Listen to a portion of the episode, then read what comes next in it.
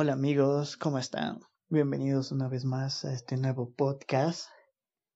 Muchas gracias por estar siempre presentes escuchando el mensaje de Dios, en especial en estos días donde es que más necesitamos de Él, de su palabra y de su presencia. Eh, ya hace mucho tiempo ya que no sé mucho de ustedes. Así que cuéntenme cómo están. Eh, vamos a comunicarnos por las redes sociales. Entonces, eh, vamos a comenzar. El nombre que le he dado a este, este mensaje es Castillo Fuerte.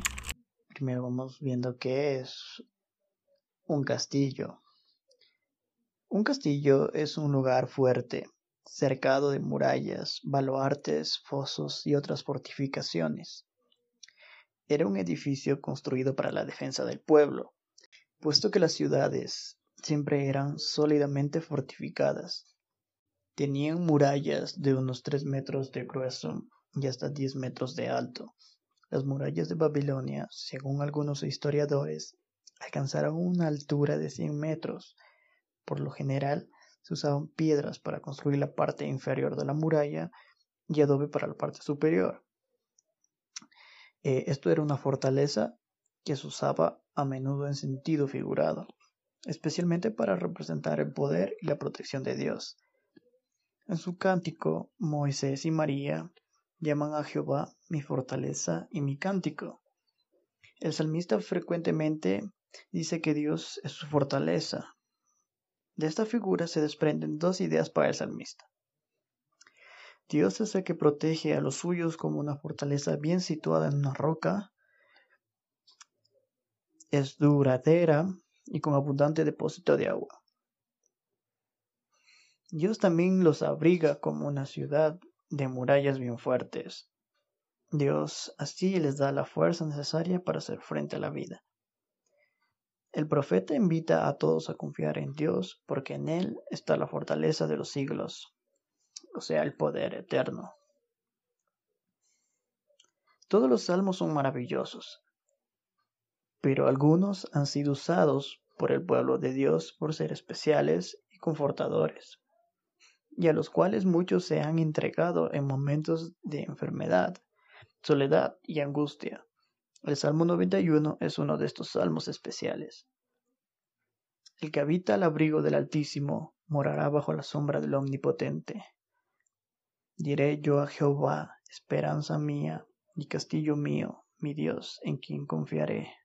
Él te librará del lazo del cazador, de la peste destructora.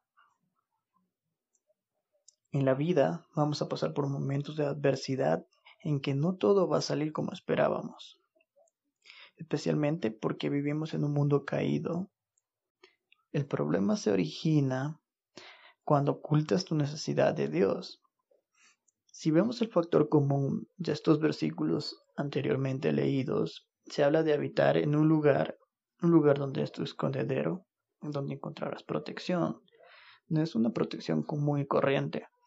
David decía que es mejor un día en su presencia que miles fuera de ellas es aquel lugar donde está su presencia. Al estar en ese lugar encuentro seguridad como la de un castillo. Y curiosamente menciona un castillo porque era el lugar más seguro en el que podías esconderte. Un castillo es una estructura fortificada construida en Edad Media, pero su uso data de fechas más anteriores. Es usado por la nobleza y realeza, usualmente considerado la fortaleza privada de un señor o rey. Qué genial lo que dice en esta parte. Su uso era por la realeza. Somos hijos del rey de reyes y nos trata como tal al decirnos que estaremos en sus atrios cubiertos. No menciona que estaremos debajo de sus murallas como un plebeyo, sino que nos levanta a reyes. Jesús dijo que hemos sido trasladados del reino de las tinieblas el reino de su Hijo amado. Cuando éramos pecadores estábamos apartados de Dios y Él nos recoge otra vez como el Hijo pródigo. y pone anillo en nuestro dedo como símbolo de poder. Cuando dice, diré yo a Jehová, esperanza mía y castillo mío, mi Dios, en quien confiaré, está haciendo una declaración de a quién su vida le pertenece y en quién está puesta su confianza.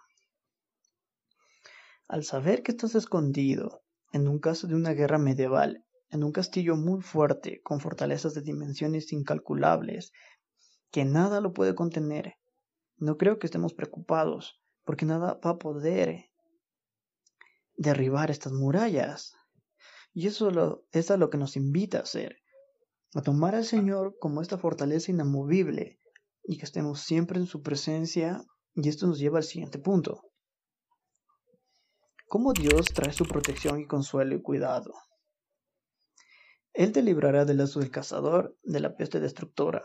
Con sus plumas te cubrirá, y debajo de sus alas estarás seguro.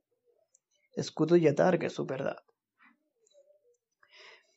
Vivimos en una cultura que vive con miedo, donde la gente anda preocupada por todo, desde las epidemias, la economía, los robos, los ataques terroristas. Aquí el salmista se alegra, no solo del poder de salvación de Dios, sino de su poder de conservarnos en todo momento. Siguiendo la declaración de los versículos, vemos la manera en que Dios protege a su pueblo comenzando con el rescate de aquellos que estarían en apuros de ser atrapados, como cuando ves un documental de National Geographic y ves a esa gacela a punto de ser devorada y te pones en ese papel de impotencia de querer salvarle, de decirle que no se la coma y diciendo no, se la va a comer. Y si tuvieras el poder le dirías, León, no te la lleves, como Dora la exploradora. Pero no, no tienes ese poder como el que tiene Dios. Y esa es la misma metáfora que, que Él la utiliza, que hay alguien que anda como un león rugiente buscando a quien devorar. De sus fauces te sacará y te cubrirá como el águila. La otra vez estaba leyendo acerca de, de la forma en que, en que las águilas protegen a sus aguiluchos. Y tienes que saber que las águilas nunca abandonan a sus hijos. Aunque venga eh, potestades, tormentas, nieves, inunde, eh, siempre están ahí protegiéndolo al, polluelo. En caso de que haya una tormenta y se inunda el nido, eh, la águila lo protege con sus alas y todo el agua está cayendo encima del águila, pero a su polluelo no le puede caer. antes, de, antes que nazcan, van y, hacen el, nido con una base de espinas para tenerlo como estructura y lo, lo cubre con paja y otras plantas para que esté caliente. Cuando llega una edad en que la hierba se comienza a caer y las espinas empiezan a picar, porque ya no tienen nada de como un colchoncito, esto comienza a incomodar.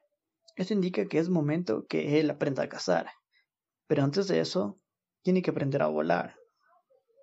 Así que la madre lo que hace es tomar a su aguilucho en su espalda y lo lleva a pasear en la poderosa espalda de mami, hasta que la mamá se da la vuelta y, y, la, y la cría cae en plena caída libre. Y el aguilucho lo que hace es tratar de mover sus alitas, ahí moviendo, agitando rápidamente sus alitas, ahí, no. Eh, puede pasar muchas cosas por la, por la cabecita de este aguilucho. Mi mamá me abandonó, que muera, y esa adrenalina de caída libre le hace pensar muchas cosas. Hasta que estaba a punto de tocar el suelo. Y de manera inesperada lo atrapa en el aire y lo vuelve a intentar una y otra vez hasta que aprenda a volar. Esta es una de las maneras en la que Dios nos trata, sea cual sea la situación, nos está protegiendo. Y como hijos nos, nos prepara y enseña para que salgamos del nido y cumplamos con la gran comisión de ir al mundo y hacer discípulos. En la caída libre pensamos que, que nos dejó solos, que no nos escucha nuestros gritos, nuestros clamores, pero no nos va a tentar más de lo que podamos resistir. Y cuando de repente nos toma otra vez para que volvamos a intentarlo hasta que cuando nos damos cuenta ya estamos volando. Comprendemos que las caídas libres eh, donde pensábamos que estábamos solos realmente valieron la pena. También nos dice que nos protegerá de la peste destructora. Esto no significa, por supuesto, que aquellos que confían en Dios nunca morirán de enfermedades infecciosas o, o que no sufrirán de las trampas del enemigo. Significa que aquellos que confían en Dios son liberados habitualmente de tales peligros. ¿Qué cristiano no puede testificar a muchos de tales liberaciones? Yo he sido liberado de muchas cosas graves, que si les cuento no termino, pero también no he sido liberado, pero si les cuento, comprenderán que todo tuvo un porqué. Dios mismo, cuando inspiró este salmo, quiso demostrar todo el amor, la ternura y la protección que tienen aquellos que confían en Él. En la misma medida, Dios revela su fuerza. Él es escudo que protege. Dios responde. Dios cuida. Dios bendice a aquellos que hacen de Él su escudo. Él hasta envía a sus ángeles para que nos sirvan. Pero no pienses que al recitar este salmo o tener una Biblia abierta, como muchos lo hacen, tenerlos en sus salas, va a tener algún poder místico que cambiará tu vida. Lo que sí cambiará tu vida para siempre será que habites al abrigo del Señor. Debes hacer tu morada en Dios. Cree en Jesús. El Espíritu Santo habitará en ti y así tú podrás habitar al abrigo del Altísimo. Habitarás en Dios. A Dios no le espantan nuestras tormentas. A Él no le asustan nuestros problemas. Él está sentado en su trono en el cielo los edificios pueden caerse, la bolsa de valores puede tambalearse, profesiones y corporaciones pueden desmoronarse, pero no Dios. El problema surge cuando tu enfoque está en tus problemas y lo grandes que pueden ser, no en que Dios es más poderoso y grande que tus problemas. Ruina y escombros nunca lo han desalentado. Dios siempre ha transformado la tragedia en triunfo y Él es poderoso para salvar y te va a proteger con sus alas y en ellas estarás seguro. Quizás solo estés saliendo del nido y aprendiendo a volar, pero no es porque no te ama, sino porque te ama. Así que, ¿qué crees? ¿Puedes confiar en Dios con tu futuro? Puedes confiar totalmente que Él te protegerá. Vamos a orar. Gracias Señor porque nos hace este privilegio de, poder ser llamados hijos tuyos. Que como el águila tú nos protegerás y lucharás por nosotros para no permitir que ningún mal nos suceda. Y si aún algo nos sucede, estás en tu perfecta voluntad todo lo que nos pueda suceder. Tal vez sea que solo nos estás lanzando para que aprendamos a volar. Porque tú eres nuestro Padre. Y como Padre, ayuda a sus hijos para que se preparen para un futuro. Así tú también estás haciendo con nosotros, preparándonos para un futuro. Y el futuro no es lo que estamos viendo ahora, en el momento en que estamos viviendo, las catástrofes, las enfermedades, la pobreza, el hambre, el dolor, la miseria. No es esto el mundo. El mundo es celestial. Nuestra ciudadanía está en los cielos. No somos parte de este mundo, sino que estamos aquí de paso. Nos estamos preparando para vivir contigo por la eternidad. Ayúdanos si que en algún momento no confiamos en ti, a depender y confiar totalmente en tu poderoso brazo, en la sombra de tus alas, en lo poderoso y omnipotente que tú eres, Padre. Te reconocemos como Señor y Salvador de nuestras vidas y todo está bajo control.